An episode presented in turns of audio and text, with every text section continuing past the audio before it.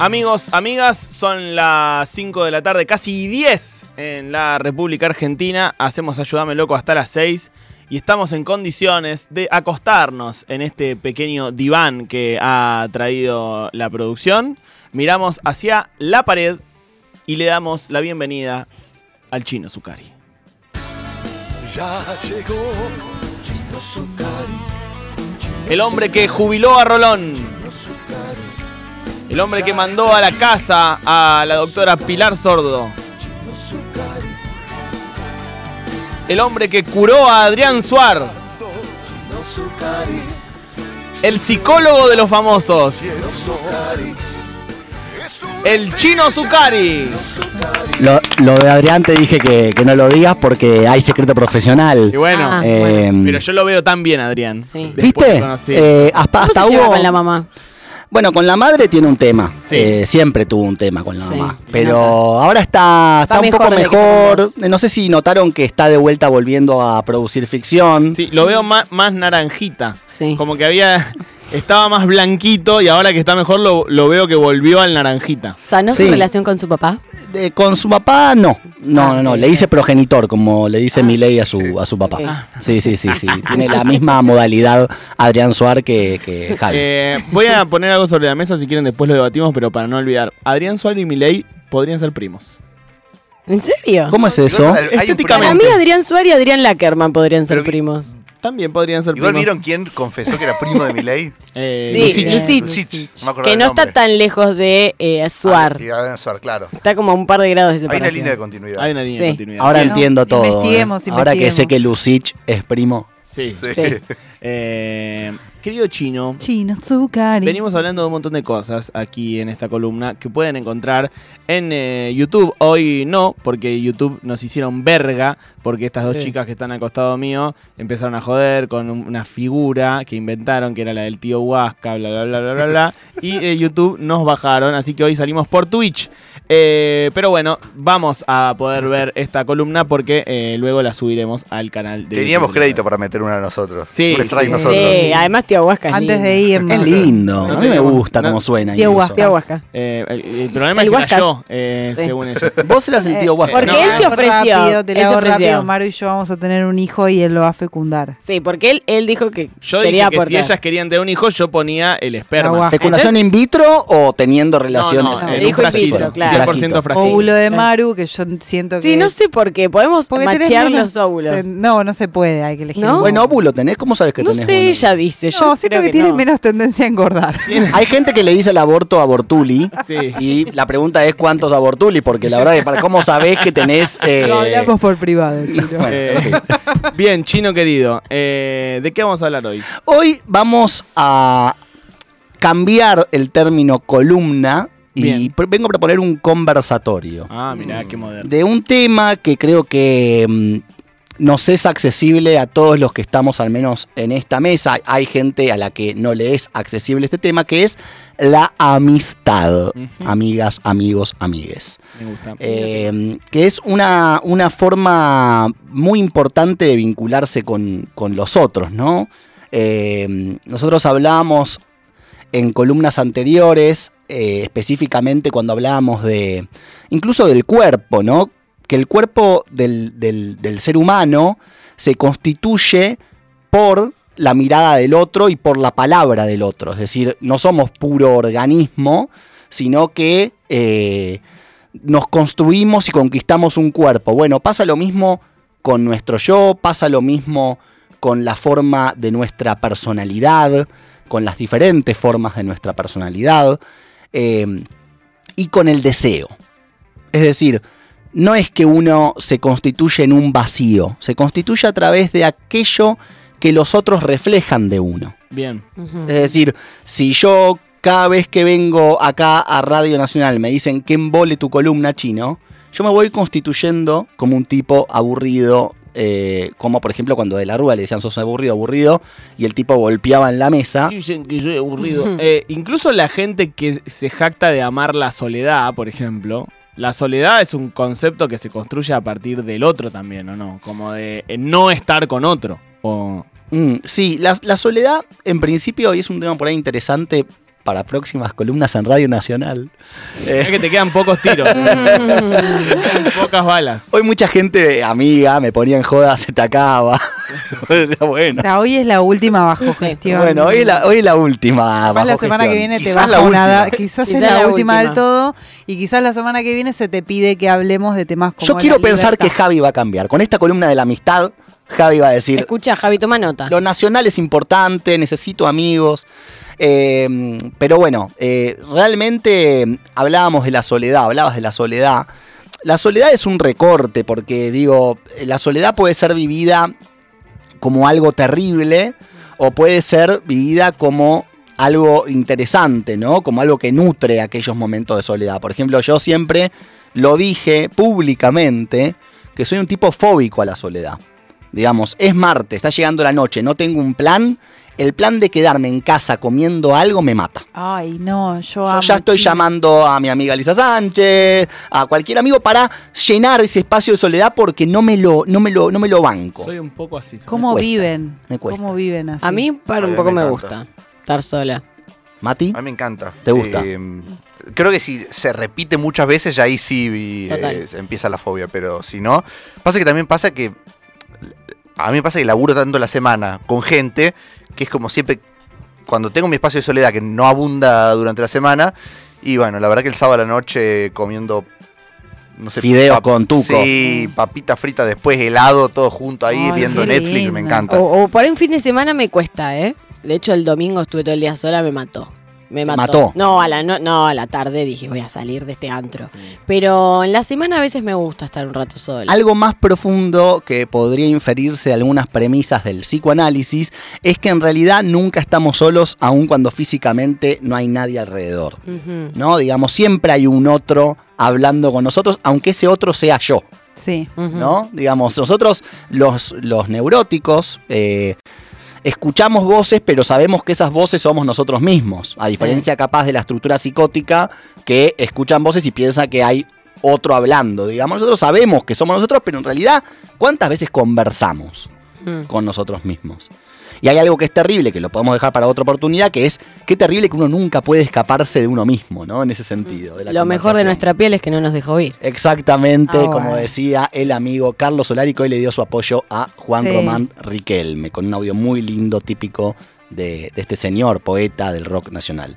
Eh, voy a decir una frase y me van a decir de qué filósofo es esta frase, porque yo sé que ustedes son gente muy cultivada, muy letrada. Dice, amigo es aquel en quien puedes confiar cuando solo querías llorar. ¿Qué Uh. filósofo lo dijo?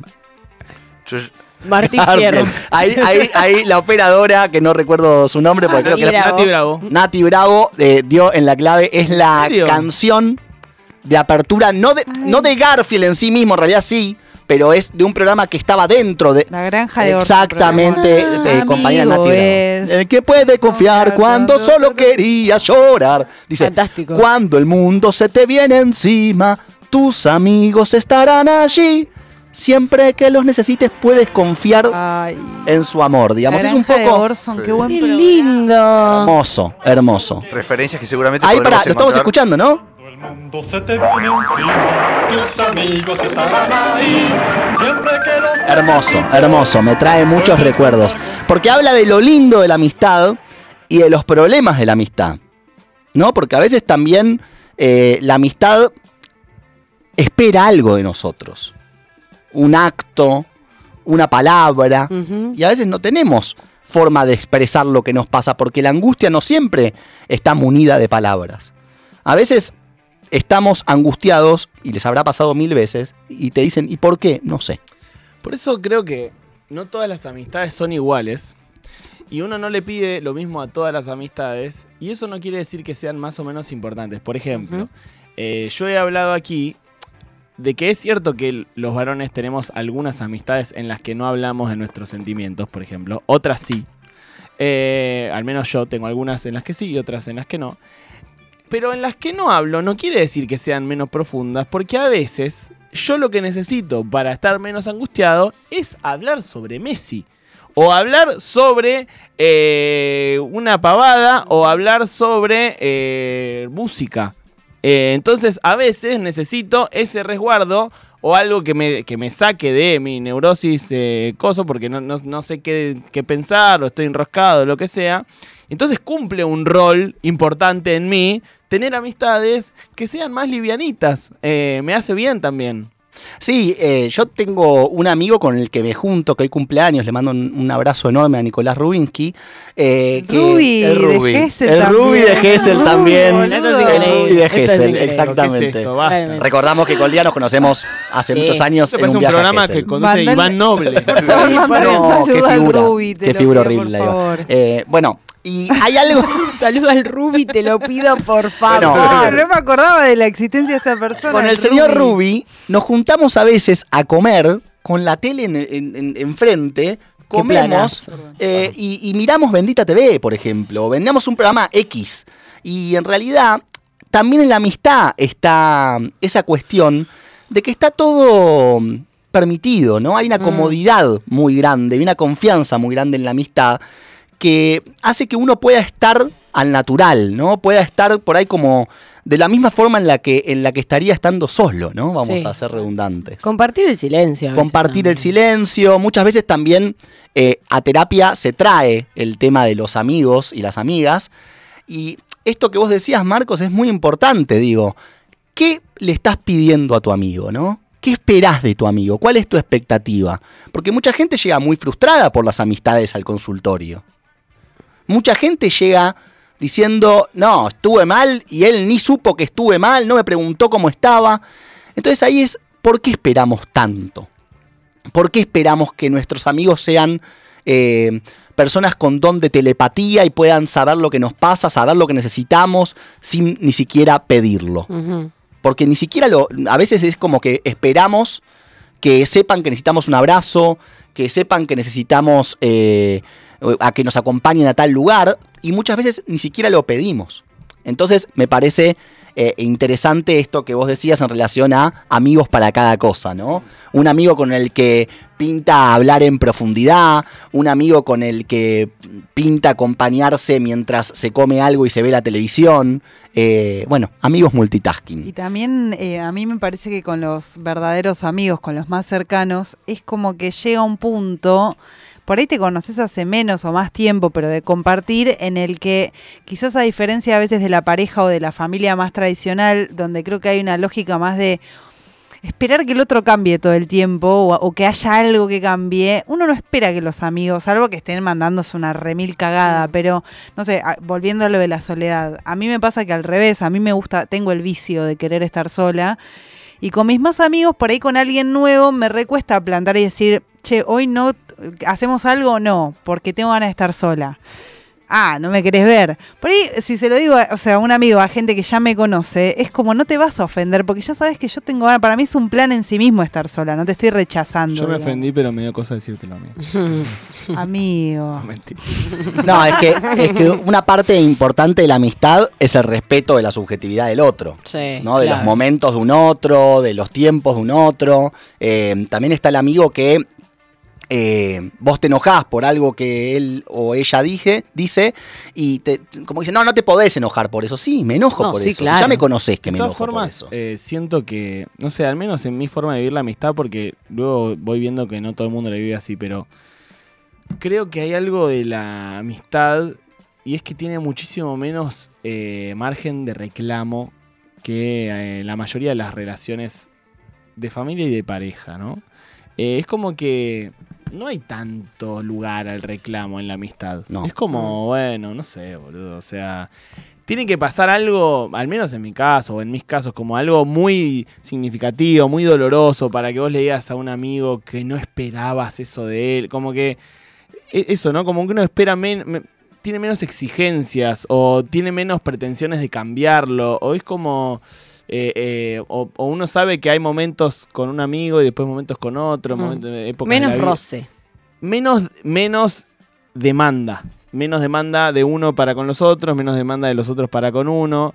Eh, al menos esa es mi, mi- mi forma de, de transitar mis amistades. Sí, mi amiga Lisa Sánchez, compa- eh, dueña de Sí. esta casa, eh, dice muchas veces cuando surgen estas cuestiones, eh, reclamito. No, no vengas con el reclamito. Yo ¿no? soy re así, no me, no me hagas un reclamito, pues sos mi amigo, no me rompas los huevos. Bueno, pero también a veces, digo, por ahí uno lo toma como un reclamito, pero para uno que lo está diciendo es importante. Entonces, yo creo que también la amistad tiene ese lugar seguro de poder decir lo que a uno le molesta o lo que a uno le pasa.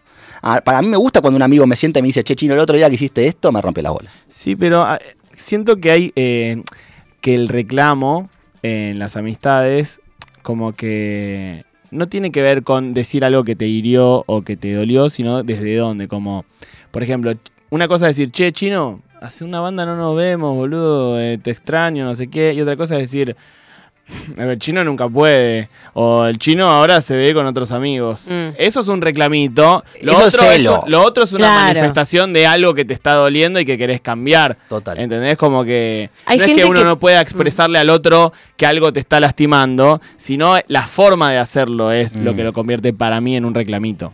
Que creo que hay gente que no sabe decir las cosas de otra manera. Claro. Que por ahí tiene que aprender a decir las cosas de una manera menos. Desde, Sí. desde el lugar de la queja y más de, che, mirá, te extraño, te quiero ver. ¿Cuándo nos vemos? Yo creo que hay gente que no se implica en las situaciones. Yo siempre cuento este, este ejemplo de una paciente freudiana, la paciente Dora, la habrán escuchado quizás. Es un caso muy paradigmático de Freud, que no viene al caso en este momento, pero sí eh, ella viene quejándose de todos los actores que la rodean, su padre, sus amigos, el amigo de su padre, su madre, y Freud lo único que hace es decirle, pero ¿qué tenés que ver vos en todo esto? Porque digo, una persona que te dice, ay, nunca puede Marcos venir. Mm. Digo, tampoco está, digo, yo te pedí que vengas, te dije que es importante para mí. eh, ¿Qué hago yo en relación a eso? ¿Yo sí puedo y vos no podés o no podemos los dos? Digo, me parece que hay mucha gente que no se implica en, en esa situación. Eh, bueno, hice una pregunta en mi Instagram personal, arroba sucarichino, eh, la semana pasada, cuando salía de acá, como para que la gente me diga qué es, aquello o aquellas cosas que hacen que nuestros amigos sean nuestros amigos, ¿no? ¿Qué, qué compartimos con esa gente que en algún punto elegimos y en algún punto algo eligen nosotros, como digo siempre, digo, uno no puede decir por qué me enamoré de tal persona o por qué soy amigo de tal persona, porque no hay una explicación consciente. Hay algo de una identificación quizás inconsciente, algo que actúa en uno, pero que uno no la tiene muy clara qué es, porque hay, hay veces que uno eh, se relaciona con gente que no tiene mucho que ver con uno, pero hay un aspecto que hace que esa persona enganche en vos. Mm. Entonces la gente eh, respondió, arroba Danielita Calvo puso gente rotita como una, pero 100% piolas, por ejemplo. Es interesante este concepto de lo roto, ¿no? Eh, todos estamos rotos, eh, vivir es traumático, Ay, pero ay. hay diferentes formas de tramitar esa rotura. Eh, una cosa es... eh, tramitarla por la tragedia y otra cosa es tramitarla con el humor. Digo, eh, me parece que ahora están empezando a surgir, por ejemplo, eh, las humoradas y la gracia de este escenario terrible o desfavorable para muchos de nosotros respecto a la asunción de Milei. Hmm. Me parece que el humor es sano y que el humor es político también, ¿no? Y que es interesante que exista. Entonces, compartir ese código con otras personas eh, hace que nosotros podamos decir, bueno, este es mi amigo. Eh, arroba Jennifer Ivanovich dijo, porque compartimos dos cosas fundamentales, una ética y el mismo sentido del ridículo. Ah, vuelve a aparecer esto, ¿no? El, el ridículo tiene que ver con lo roto, ¿no? Eh, desgraciarse, eh, es interesante esto, ¿no? Uno lo ve como, desgraciar, desgraciarse lo ve como algo, eh, va directamente a lo escatológico, pero en realidad tiene que ver con la desgracia misma de la vida, ¿no? Lo que no sale, la cita fallida, Sí. la- la- compartir esas cosas que nos rompen y que con nos mis dejan... amigas hacemos mucho, eh, con mi grupo así más núcleo cerrado de amigas, se da orgánicamente, pero se da mucho por WhatsApp, la rondita de catarsis. Como que una arranca tipo con cual, che, perdón, arranco temprano, pero me peleé con mi novio, no sé qué, ta, ta, ta. Entonces salta otra, bueno, rondita de catarsis. Y cada una está como obligada a contar, aunque sea una pelotudez, pero a aportar un poquito de drama y, y- y que sea algo como, bueno, estamos todas renunas. Ya Sí, fue. sí, dram- dramas gratis, ¿no? Digamos, sería, gratis. sería eso, eh, poder, poder eh, habitar eso, ¿no? Bueno, tenemos más mensajes, eh, arroba guerra agostina dice, porque me abrazan a pesar de mi olor a chivo crónico. eh, interesante. Eh, arroba Milanapo aporta algo nuevo a esto que estamos diciendo, porque dice, tengo amigos tan surtidos que creo que hay algo más profundo que compartir momentos e ideas. Mm. Y a mí un poco me pasa eso. Eh, yo tengo amigos con los cuales no comparto ideas políticas, eh, no comparto eh, formas de encarar la vida. por ejemplo, amigos que ven el matrimonio como algo, como un salto de valor a nivel pareja, yo no lo veo así. Y me parece que ahí lo que me une a esa gente es lo auténticos que son. Es decir, una cosa es una persona que quiera pertenecer a un círculo y vos lo ves en una impostura, y otra cosa es tener un amigo que por ahí es, un, es medio cheto, pero realmente cree en lo que dice y no bastardea a nadie y, y tiene una Hay postura. diferencia fundamental en eso. O sea, yo lo hablé hace poco con un amigo. Como que le dije eh, que, que él era mi amigo porque yo, cre- eh, yo le creía a él, aunque fuese distinto, ¿entendés? O sea, como que. Le creías. Sí, le creo. ¿Qué es o lo sea, que le crees? Le creo que es así porque le sale así genuinamente, ¿viste? Hay, Viste que hay gente que vive impostada, eh, como en un personaje o... eh, y es... eh, no, bueno, es como falso, Mm. irreal, ¿no? Y cuando le crees a alguien, lo respetás, qué sé yo, no sé, incluso a Javier Milei, por ejemplo. Yo le creo, boludo, que es así el loco. Le- Vos sos de la línea Conan. Yo soy digamos. Conan, soy Conan. Conanista. Sí. Eh, y después, bueno, otro mensaje más, eh, ya hablando de la, incluye la maternidad, arroba Medani Castro dice, compartir los mismos ideales y los caminos de luchas colectivas, compartir y acompañarnos, acompañarnos en la maternidad. Bueno, es muy específico la maternidad, pero bueno, evidentemente para esta persona la maternidad es algo fundamental en la vida y es importante compartirlo no solo con la pareja, si es que existiese, sino con los amigos, porque Mm. también estamos en una sociedad parejocéntrica. Sí. Eh, digamos, no sé, no sé si tanto nosotros tenemos ese chip, pero las personas grandes cuando empiezan a estar en pareja, dejan a sus amigos. Y ya no hay posibilidad de verles sin su pareja. Es Eso me parece terrible. Me re deprime eso. ¿Por me qué? deprime ¿Por qué terrible, Maru? Porque es un bajón que no puedan coexistir esas dos cosas. Además Sí, que todo hecho. tenga que ser en planes con tu pareja. No, de hecho, cuando alguien, paja. cuando alguien se queda viudo, viuda, por ejemplo, o se separa eh, en, en los viejos, es tipo, todo el grupo está tratando de conseguirle una, una pareja. Sí, Como- sí, sí, un más uno. sí, sí. Eh, sí, igual hay gente, obvio que es una cuestión generacional, pero hay gente de nuestra generación que todavía está chipeada Ajá. En ese plan. Listo, te pusiste de novia. Te, a mí, eh, te juro que es una batalla histórica. Siempre me jodió de chica que se pusieran de novias y tipo, chau, desapareciste. del Ay, grupo. amiga, a mí me pasa lo mismo. Dale, hija de puta. O también me molesta acá la que lo eh, se pone novia y lo empieza a traer a todas las reuniones. Eso No, quería, eso eso estoy muy en contra de eso. Estoy Bien. muy en contra Estoy de a eso. favor de llevarnos bien con la pareja del otro. A mí Ah, me sí. encanta que se pueda ¿Se integrar. pregunta, Ve- ¿puedo ir con mi pareja? ¿Se pregunta? Para mí no. Para mí depende qué situación. No sé si se pregunta. Para mí hay algo de sentido común que si nos Sí. juntamos las pibas, nos juntamos las pibas, boludo. Dale, no vengas siempre con tu, Total. con tu novio. Todo el tiempo tiene que venir tu pareja porque ahora estás en pareja.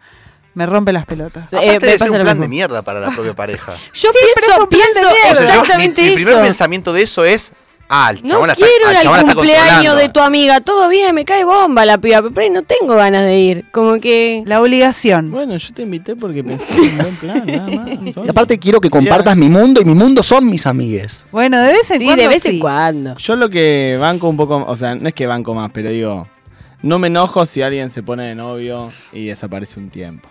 No, Es a mí al principio te banco, no que desaparezcas. Yo ahí llamo la atención. Como, Sí. pero porque me parece cuando uno conoce a una amiga, ah, también uno empieza a sospechar y decís, ¿qué pasa? Que no salís más con las pibas, no venís a comer. Ahora, te borraste un poquito porque estás eh, Estoy coge- culeando, estás estoy culeando. Está bien, pero se puede culear sin descuidar a las personas que más te quieren en la vida, que somos tu Sin desculiar. grupo. Sin desculiar. Culiar sin desculiar. Justamente como son las personas que más me quieren en la vida, me van a tener paciencia y van a saber que no voy a vivir así 10 años. Estoy culeando los primeros Nadie meses. está ¿sabes? hablando de los primeros meses, está claro. A mí, yo, si vos La me amistad es para siempre. Culiar con esta persona, capaz que ahora Claro. No, pero hay gente No, que desaparece al principio, que es lo normal, pero hay gente que aparece cuando está soltera. Está ese tipo de personas. Yo tengo amigos que por suerte con el tiempo fueron cambiando, pero estaban de novios y no los veías más hasta que se separaban. Me ha Y pasado más. Y siempre, en general, es muy, perdón, pero es muy de chabón esa. Que tipo aparece cuando estás soltero. Y cuando Sí. se pone novio con una chica, desaparece. No, Sí, no, no, sí, me, sí. no estoy hablando de vos. Sentí tu mirada- Sentí tu mirada en la nuca. No sos el único varón que conozco, Marco. Yo no dije nada y no me hago cargo en absoluto de esa práctica, así que... Hablando de culiar, que decían hace un rato culiar, ¿no? Digamos, por ejemplo, Freud hablaba de la amistad, hablaba de dos corrientes presentas- presentes en los vínculos, ¿no? Una corriente tierna y una corriente sexual. Él las diferenciaba a fines teóricos, en realidad esto no se encuentra como tan fácil de dividir. Y lo que pasa con los amigos, decía Freud, era que uno inhibe esa corriente sexual o esa satisfacción sexual. No es que no existe, es que, digamos, am- eh, dicho en criollo, eh, en el fondo nos queremos culiar a nuestros amigos, decía Ujú. Freud, pero decidimos inhibir eso para preservar la corriente tierna y la corriente amistosa. ¿Qué piensan ustedes de culiar con amigos? Para mí está ok. Sí. Eh, Para mí hay amigos que son como primos y Sí. que no entra esa categorización después porque podemos te- hablar de culiar con primos también. esa es otra categoría. Pero te puede pasar que un año nuevo te ven culiando a un amigo, para mí no pasa A nada. ver, para mí eh, está ok. Hay riesgos. O sea, no es que no hay riesgos. Hay riesgos. A eso quería Se ir. puede cagar una amistad por. No por culiar. O sea, el, act- el acto de culiar no va a ser lo que cague la No. Ah, completamente. Un polvito no arruina, no arruina amistad, ¿no? Es decía. lo que le pase a cada persona con ese culeo y si se sostiene en el tiempo, capaz a los dos le pasa lo mismo, capaz a uno de los dos le pasa una cosa y a otro otra. Y hay riesgo, sí hay riesgo, pero también eh, hay posibilidades de que salga bien. Yo siento, esto es personal, ¿eh? no lo digo en nombre de la psicología. Digo, yo siento que en el culiar hay una posición que uno tiene que es medio una impostura. Digamos, cómo uno se presenta en, ese, en esa cuestión atractiva. Entonces, hay algo para mí sí de la amistad, como la estamos hablando, porque no estamos hablando, a ver, yo soy, eh, estoy en contra de Alejandro Lerner, ya lo dije varias veces, Sí. eh, por esto de volver a empezar, creo que es una Él no está pelotudez. en contra tuyo igual, ¿eh? Yo sí en contra de él. No, está bien, está bien. Quiero que se lo diga. si Quiero lo que Se lo digo, se lo digo. Alejandro Lerner tiene un batitubo en la casa. Sí. Y dos, eh, en este, en este programa llegamos a la conclusión de que cuando alguien escucha Lerner está pidiendo ayuda. Así Sí. que. Bueno, para- me para está pidiendo a mí. Claro, me está diciendo claro. ayúdame loco. Sí. Sí. Absolutamente. Y, y me parece también Roberto Carlos, ¿no? Con esto de yo quiero tener un millón de amigos. O Tinelli, cuando se encontraba con gente, decía, mi amigo tal, mi amigo tal, mi amigo tal. Digo, para mí no existe tal cosa. Mm. Para mí, eh, los amigos se cuentan con los dedos de las dos manos No estoy de acuerdo. y hasta ahí. Bueno, ¿usted cuántos amigos tiene? Muchísimos. Amigos, amigos, ¿eh? Un montón. Bueno. Eh, de hecho, por ejemplo, el año pasado vos viniste a mi cumpleaños, ¿no? sí, una Eh, pileta. Sí, ahí eh, en ese momento no nos conocíamos tanto. No. Eh, pero la mayoría de las personas que estaban ahí eran mis amigos, tipo amigos, amigos, amigos. Y había, no sé, 30 personas. Y yo a esas personas las considero mis amigas. Y sé que ellas a mí también. Y sin embargo, ellos hablaban cada cosa de vos cuando vos no estabas ahí. No, no le quería decir. Cada cosa. A mí cuando me dijeron, este tipo te, te yo dije, no les creo, no les creo. Casi un año estuvimos sin que se enterara todas las barbaridades. No, que tengo un montón de amigos. Pero porque tenés pileta. Eso también es cierto. Eso también es cierto. No, no, es verdad. Doy, Ah. doy fe que había mucha gente de, que No, pero- estaba muy afectuosa con el señor Eh, a- al principio, eh, hace unos años capaz te decía más esto de cerrar cierta... Como bajar la persiana de la amistad, ¿no? Y la verdad es que después me di cuenta que es, es, es re antinatural eso, porque de repente conoces a alguien a la edad que tengas y te cae bien y salís un par de veces y de repente decís, che, qué piola, y construís una amistad. No creo que, obviamente, hay, acá habíamos inventado el término de amilio, que es eh, los amigos familia. Esos capaz son poquitos, pero después hay un montón de gente que es tu amiga y que le podés confiar tus sentimientos y con los que podés Sí. hablar cosas. Yo soy re lora con todo el mundo también. Acá me joden mucho porque yo soy la que va a la cena de fin de año del gimnasio. Claro. O sea, acá se arma una cena, yo voy siempre. Sí. Y, y amigueo con Yo quien siento se que me, me, abro, que me abro con todo el mundo, pero que esos amilios, como dicen ustedes, son poquitos, eh, Es digamos. que para mí eso un tiene en- algo muy pesado, que es muy hermoso, pero a veces hay algo también muy de la infancia, que tiene más que ver con el juego, con lo liviano, que es como, bueno, no sé, es mi amigo, no sé si de repente voy a compartir mil años, le voy a contar todos mis problemas, voy a vivir cosas trascendentales, pero qué sé yo, ahora está y me cae bien y entonces seamos amigos. En la actualidad. Yo tengo Claro. cupo limitado pero dinámico. ¿Cómo Eh, es eso? es eh, generalmente siempre son pocos, pero eh, van rotando y ni siquiera es por, por eh, digo, terminar mal o pelearse, sino que es como, bueno, son personas que aparecen y, y- y salen, pero con como algo medio natural. Yo recuerdo, por ejemplo, tuve durante va- varios años una amiga que creo que no la veo hace por lo menos seis, o, no, siete años, ocho años. em, pero tengo como muy buen recuerdo de una amistad como profunda a nivel de contarle todo, todo, todo, todo. Y ahora por ahí como si yo la recuerdo bien, pero no, no, no tengo diario. Y no es que está, está todo mal, o sea, si le hablo está todo bien y... ¿No vuelve algo de la amistad cuando hablas con ella, aunque pasen mil años? Yo creo que sí. De hecho, hace mucho, pero mucho que no hablo. Eh, o sea, creo me quedé corto incluso con los siete años. Pero, pero era un momento en el que eh, fue una amistad que me era la única persona con la que yo hablaba todo. Siempre tengo como una persona con la que hablo todo y siempre cambia esa persona. Van Pero cambiando, como- va cambiando los lugares. El Claro. lugar sigue estando, pero van cambiando las personas. Claro. Mm. Perfecto. Quería también mencionar, eh, hay una categoría que es muy linda para mí, que me trae como un piel de gallina, que es la categoría de mejores amigos que uno establece en la infancia. Mm. Digo, hasta hay un ranking de mejores amigos y hasta hay como dolor cuando te, se te dice, no, vos no sos mi mejor amigo, mi mejor amigo es tal. No, me matás. Me han roto el corazón en algún Sí, momento obvio. de mi, de mi infancia. eh, y creo que hay algo importante y esperanzador para la gente, que es lo siguiente. La amistad es importante para mm, la salud mental, es, te diría, fundamental. Ahora, si vos actualmente no tenés amigos o no tenés un círculo cercano, lo esperanzador es que siempre es un buen momento para tenerlos. En ningún momento de la vida, recién no me acuerdo quién decía esto, se para de, de- tener la posibilidad de tener nuevos amigos. De hecho, yo estoy acá en Ayúdame Loco y creo que estoy rodeado de nuevos amigos. Así que Eh. Ah. muchas gracias, Ay. muchas gracias. por- Tribunero que es, ¿eh? Ah, es que sabe que capaz es la última. Ah, Ay. Yo el martes que viene vengo, no importa quién Al esté. programa de Marra. Sí. La, la columna con marra. Amárrame. Esa, amarrame. Amarrame, me encanta. Eh, la verdad que. Tribunio hermoso. Vos también sos amigo, chino. Ah. Sí, La verdad que chino. sí. El otro día fui a comer con el chino Zucari. En Sí. realidad fui a un cumpleaños en donde estaba el chino Zucari. De Santi Y Chacra, le a- mandamos un abrazo. A mí alguien que me hace reír, como me hizo reír este sujeto, pasa a ser mi amigo. O sea, sí, es así. Eh, amigos, amigas de Ayúdame Loco, hasta las 6 seguimos aquí haciendo este programa. Y por supuesto que mm, la gente del chat que dice, eh, son mis amigos, son mis amigos. Somos amigos, loco, somos amigos. y hasta las 6 hacemos Ayúdame Loco aquí en la radio pública de Rock.